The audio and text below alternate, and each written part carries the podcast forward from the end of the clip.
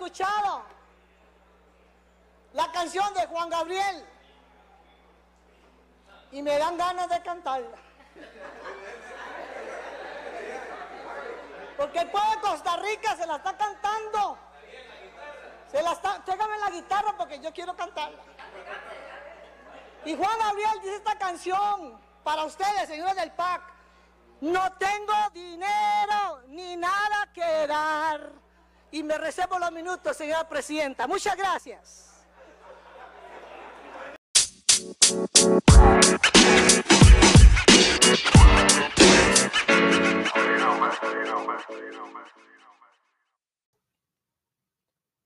Hola, yo soy Aaron Sequeira, soy reportero parlamentario y esto es ¿Qué diablos hicieron los diputados?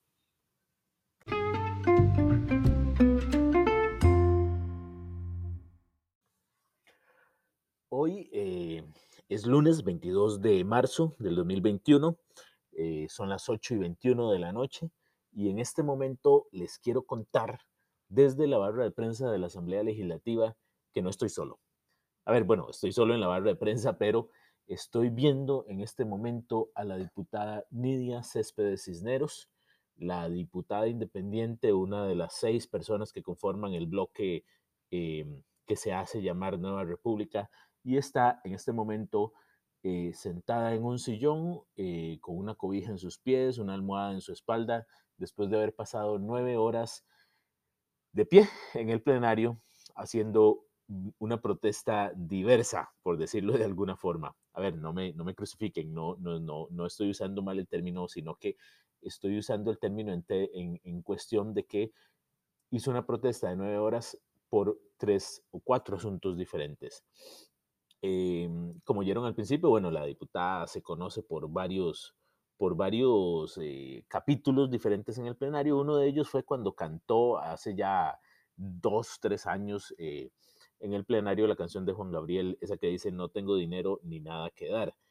Em, hoy la diputada repite un acto que ya había hecho eh, durante el 2019, eh, más o menos por nueve semanas estuvo de pie en el plenario en su curul descalza, eh, protestando. Primero lo, hizo con zapatos, luego descalza, y por cuestiones ortopédicas, supongo, no sé, ya era demasiado cansado hacerlo con zapatos, eh, lo, hizo protestando en ese momento contra la norma terapéutica, a ver, la norma, la norma de aborto terapéutico, que en ese momento no era, ¿cómo decirlo? No era una realidad, era como una promesa futuro del gobierno de Carlos Alvarado.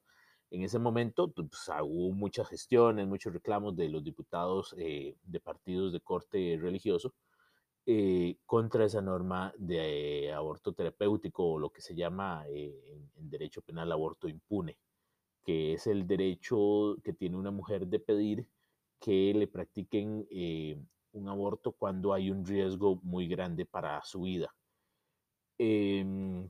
En ese momento la diputada había hecho la protesta por semanas de semanas, más o menos nueve semanas, más de dos meses en el plenario. Hoy se repite la historia, pero hoy lo hizo diferente.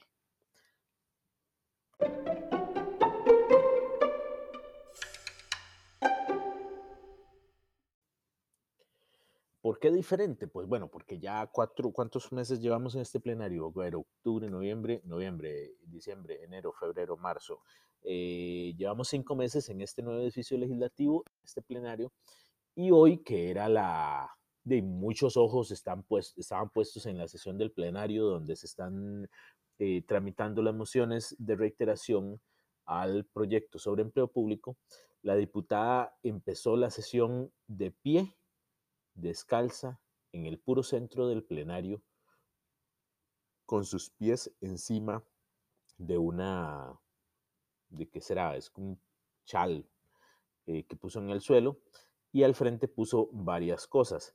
Eh, la protesta eh, es diversa porque, primero, y, más importante para ella, eh, está tratando de hacer un reclamo en contra del venidero, del futuro proyecto de ley por el aborto gratuito, seguro y libre, que presentará el colectivo Aborto Libre y al cual la diputada oficialista Paola Vega ya le, le aseguró su apoyo. Esa es una de las protestas de Nidia Céspedes. La segunda protesta eh, es por la impunidad de los asesinatos de los líderes indígenas Sergio Rojas y de quien se cumplieron dos años de su asesinato y efectivamente no ha habido, no ha habido mayores gestiones judiciales o, no, o no gestiones que, hayan derivado en, la responsabilidad certera. Eh, más que a ese asesinato se sumó el de otro líder indígena, Jerry, Rivera, y, un tercer líder indígena, Pablo Sibar, está amenazado de muerte. Entonces, ese era el segundo reclamo de la diputada. El tercero em, tiene que ver con el vencimiento del plazo de vigencia de la ley, eh, em, a ver, de la ley que, eh, permite a los habitantes de la milla fronteriza estar ahí, en la milla fronteriza. La milla fronteriza es una extensión de terreno que, corre en torno a, la, partir de la frontera. No recuerdo, a ver, no podría decirles a ciencia cierta cuánto, ustedes me ayudarán ahí, alguien me podrá comentar cuántos, cuánto es la extensión de la milla a partir de la frontera. Pero eh, este proyecto es eh, para asegurar que, que, estos habitantes de la milla fronteriza, eh, hay pueblos, hay, hay muchos habitantes en, en, ese territorio, para que no sean echados.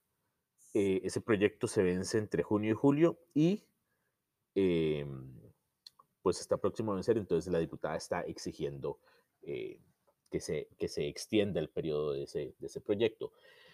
Eh, pero bueno, em, yo hablé con, con la diputada, em, resulta que al final del plenario, bueno, todos vimos la protesta y todo, pero antes de que terminara el plenario empezó a correr el rumor de que la diputada se quedaría haciendo vigilia eh, en el plenario.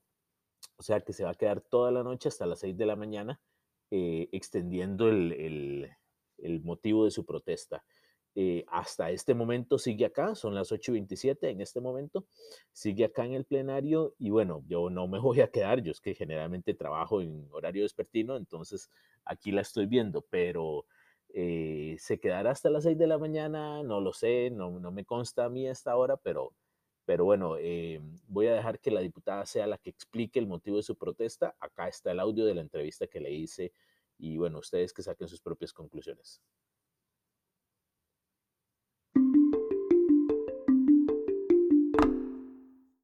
Yanidia, cuéntenos un poco la protesta que ha hecho el día de hoy, por qué en el centro del plenario, por qué descalza. Ok, la protesta va en tres líneas. Una es los asesinatos de, de, um, Jerry Rivera y Sergio Rojas y hay una amenaza de muerte contra Pablo Silva.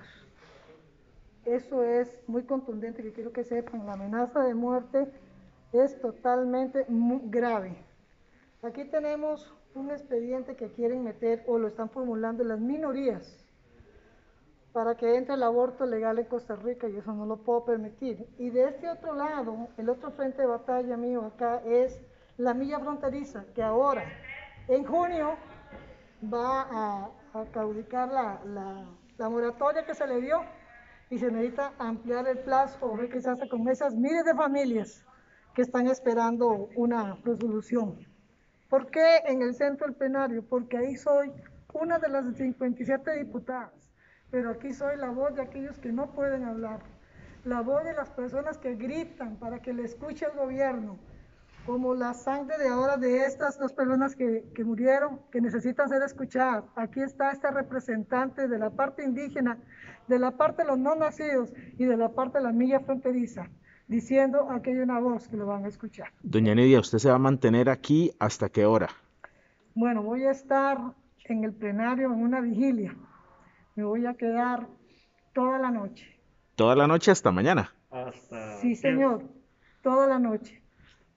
En una protesta a favor de estas tres causas que tenemos. Ahora, Hasta mañana, perdón, hasta mañana a la hora del plenario, ¿vas, ¿va a seguir directo o, hasta mañana a, las, a, alguna hora? A las seis de la mañana. A las seis de la mañana va... Ahora, doña Nidia, usted eh, va a permanecer en, digamos, en esta protesta por otros días o únicamente por el día de hoy? Estoy valorándolo, lo voy a valorar para ver. Yo necesito que me escuchen, eso es lo que yo quiero. Que alguien escuche, por favor. Que alguien me pueda escuchar desde este plenario de Costa Rica diciéndole que estas tres causas vale la pena pelearlas y que no tienen voz alguna que las defienda. Y aquí esta diputada está levantando la voz a favor de estas causas que estoy presentando en este plenario. ¿Usted va a dormir aquí o va a mantenerse toda la noche despierta? Bueno, estamos valorando si duermo acá o duermo en la silla o estoy voy a estar despierta. Voy a tratar de estar despierta lo más que pueda. Carón ha estado todo el día de pie. Usted ha sido testigo. La causa vale la pena y necesito que allá afuera alguien me escuche. Y voy a valorar si me duermo, pero dormiré aquí en el plenario en el poder, el primer poder de la República. ¿Qué le ha dicho la administración respecto a esto? No me han dicho nada, me han dado el voto de confianza que puedo quedarme acá. ¿No le han dicho como que considere o reconsidere? No, señor. Sobre el directorio. Soy una, una diputada y tengo ese derecho para estar acá. El...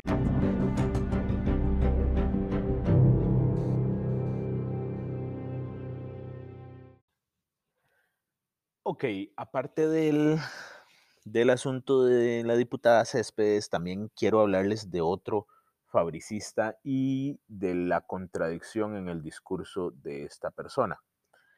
Em, la Nación, yo en, La Nación publiqué em, lo que dice la Procuraduría de la Ética Pública sobre el viaje que realizó el diputado fabricista independiente Jonathan Prendas a España hace dos años, en febrero del 2019.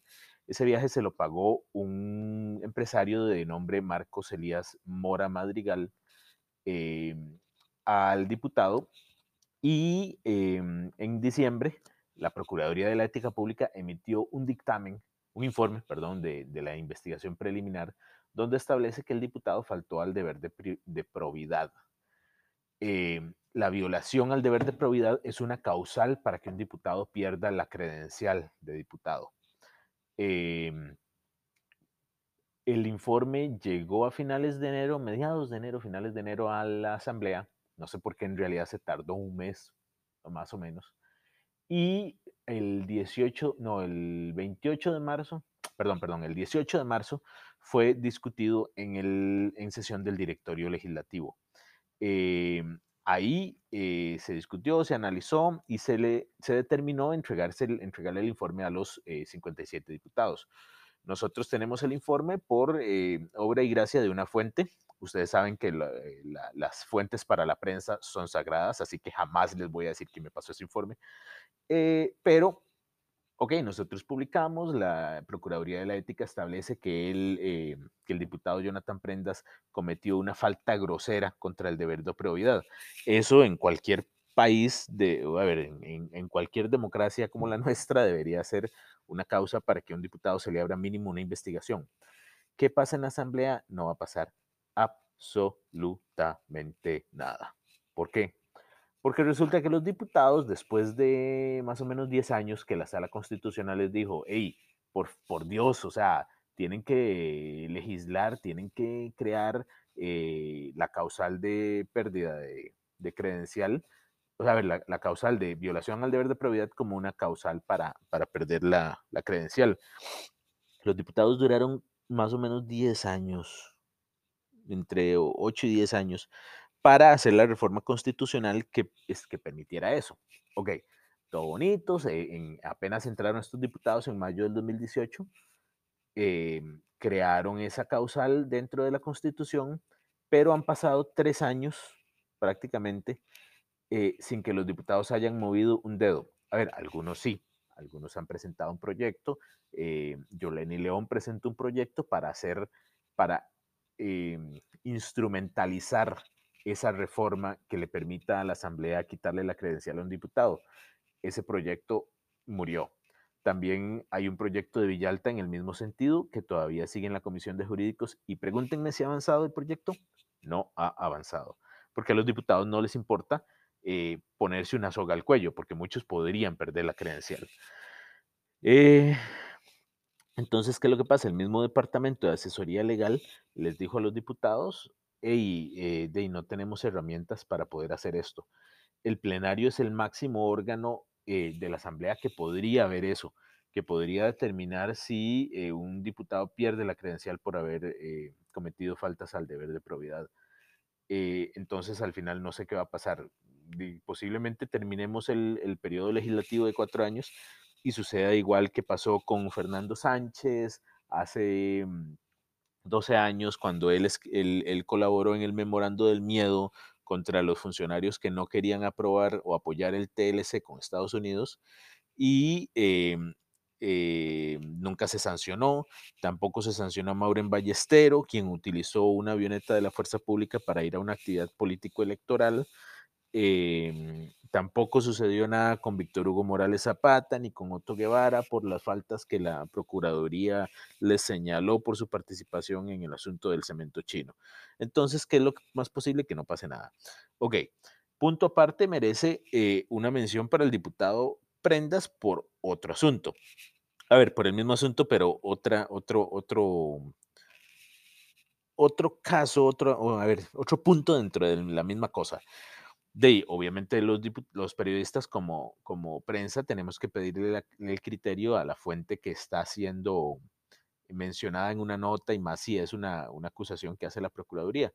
Le pedimos criterio y el diputado respondió solamente, ni siquiera respondió directamente, respondió a través de, eh, de su periodista esta frase, esta corta frase ya se las leo, perdón, que la tengo por acá. La frase dice, cuando le pedimos el, criterio, por respeto a la investigación que conduce el Ministerio Público, prefiero no hacer ningún comentario que entorpezca su labor. Eso es lo que cualquier funcionario público respondería y también lo que cualquier eh, periodista le recomendaría a su jefe que responda.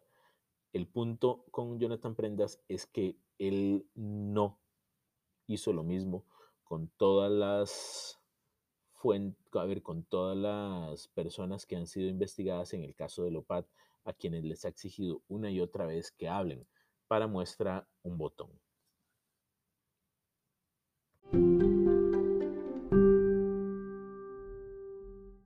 Defender eso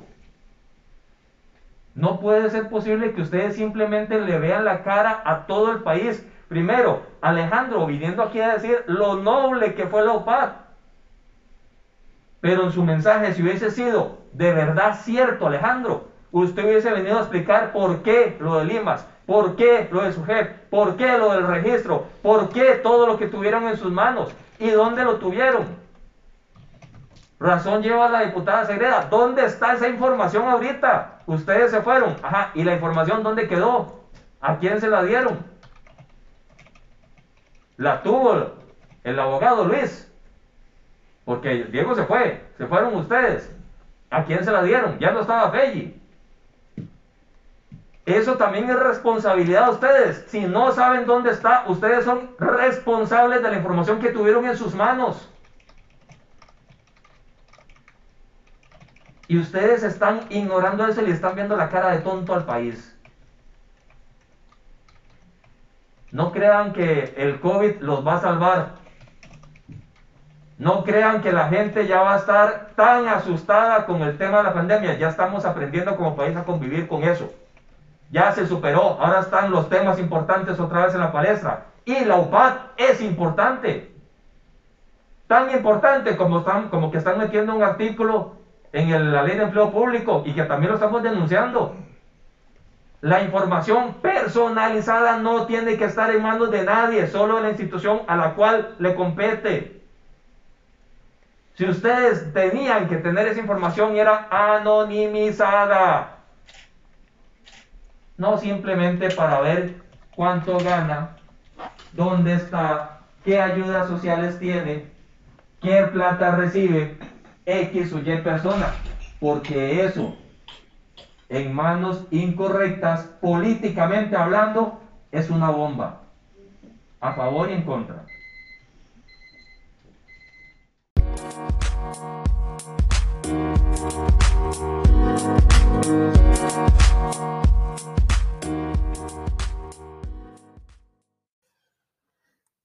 Entonces, como escucharon, eh, al diputado Prendas cuando, cuando vinieron a la comisión investigadora de la UPAD, tres, los tres responsables de la, de la UPAD, eh, creo que se llamaban Alejandro Madrigal, Diego Fernández y el otro, la verdad no me acuerdo el nombre. Eh, de les reclamó de todo porque les cuestionó todo lo que dijeron ellos y sobre todo los atacó por no responder las preguntas. Eh, y bueno, eh, eso, a ver, ¿qué podría decir uno de eso? Eh, que cuando les toca a otros sí, cuando les toca, cuando le toca a él no. Eh, en otros momentos también recuerdo cuando Luis Salazar, el, comisionado presidencial para la comunidad LGBTIQ, eh, vino, también él le cuestionó y, e intentó por numerosos callejones eh, que esta persona, Salazar, le respondiera sus cuestionamientos y, le decía, bueno, pero usted no puede responderme tal pregunta porque eso no tiene nada que ver con la OPAD, pero al fin y al cabo no, no logró salir de ese, salir de ese discurso. No logró que Salazar saliera de ese discurso. Y pues bueno, ya vemos que en, estos casos, digamos, si él fuera el investigado, pues esa sería la, esa sería la, respuesta que recibiríamos de parte del, de parte del diputado Jonathan Prendas. Em, para terminar, les dejo un, pequeño comentario sobre lo que ha pasado eh, entre ayer y hoy sobre eh, la recomendación que hizo el médico legislativo. Que, ok, ¿qué les quiero decir sobre esto? Resulta que entre los diputados hubo una gran, eh, una gran polémica porque a partir de que el, de que el, de que el médico les recomendó a los 57 que se aislaran por 10 días, de, pues muchos dijeron, obviamente los, los opositores al plan de empleo público dijeron, de, sí, aquí ya la hicimos, nos vamos y atrasamos el, nos vamos 10 días y atrasamos el proyecto. Otros diputados em, dijeron, de no, no, que sabe, y cada vez, ya había pasado dos veces, en diciembre adelantaron las vacaciones cuando el caso, cuando el COVID de, de Eduardo en el presidente legislativo, y también pasó eh, a finales de enero cuando eh, Gustavo Viales se se contagió de COVID también. Se fueron de prácticamente una semana de libre. Algunos diputados se iban a trabajar en sus oficinas y de todo, pero no, no puede ser que cada vez que hay un caso de COVID, los diputados se vayan. Em, tan polémico estuvo ayer, ustedes, a ver, yo no, no, no, no, tenemos acceso, yo no tuve acceso total a los, a los chats de los diputados, obviamente, algunas fuentes ahí como que me facilitaron cosas, pero incluso un diputado o diputada, no lo sé realmente, le dijo al presidente que si alguien moría a causa de esto iba a ser culpa del presidente. No se dijo en el chat, eh, eso fue una, digamos, a mí me han dicho que había sido en el chat, pero no fue en el chat.